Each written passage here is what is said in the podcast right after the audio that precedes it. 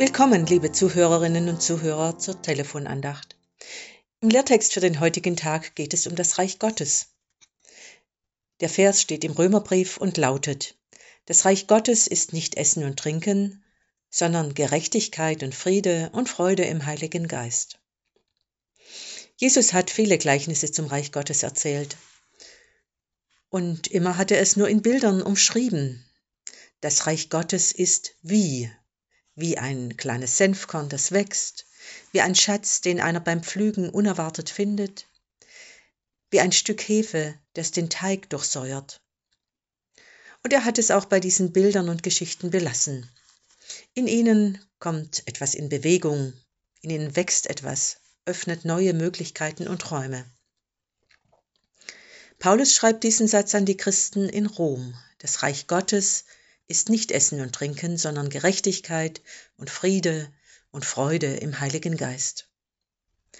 In Rom gab es in jener Zeit einen Konflikt, der sich ums Essen und Trinken drehte. Was ist erlaubt, was nicht, was korrekt, was nicht. Alles drehte sich nur noch um dieses eine Thema. Da hinein schreibt nun Paulus diesen Vers vom Reich Gottes und sagt, nun kommt mal wieder auf den Boden, unterscheidet doch, was wichtig ist und was weniger wichtig. Überlegt, worauf es uns ankommt als Gemeinde. Was zählt denn fürs Reich Gottes? Und dann nennt er diese drei Worte Gerechtigkeit, Friede und Freude im Heiligen Geist. Auch heute geht es ja oft um richtige Ernährung, und das ist in der Tat ein wichtiges Thema im Hinblick auf die Landwirtschaft, auf Ökologie und Gesundheit. Schwierig und auch konflikthaft wird es allerdings dann, wenn sich alles nur noch darum dreht. Darum finde ich den Rat und die Ermahnung des Apostels auch für uns heute wichtig, uns nicht an diesen Fragen um richtig oder falsch festzubeißen. Geht es doch im Reich Gottes um mehr und um Größeres. Jeder Mensch soll genug zum Leben haben. Alle sollen Platz finden am großen Tisch in Gottes Reich.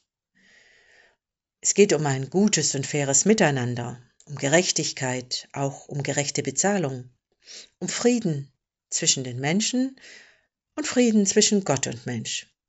Und um eine Freude, die ausstrahlt und trägt, weil sie ihren Grund in Gott hat. Er ist es doch, der uns durch den Heiligen Geist verbindet, miteinander und auch mit der ganzen Schöpfung.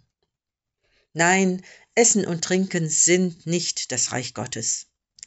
Aber Essen und Trinken mögen uns stärken bei unserem Einsatz für das Reich Gottes, für Gerechtigkeit, Friede und Freude in der Kraft des Heiligen Geistes. Ich wünsche Ihnen Gottes Segen.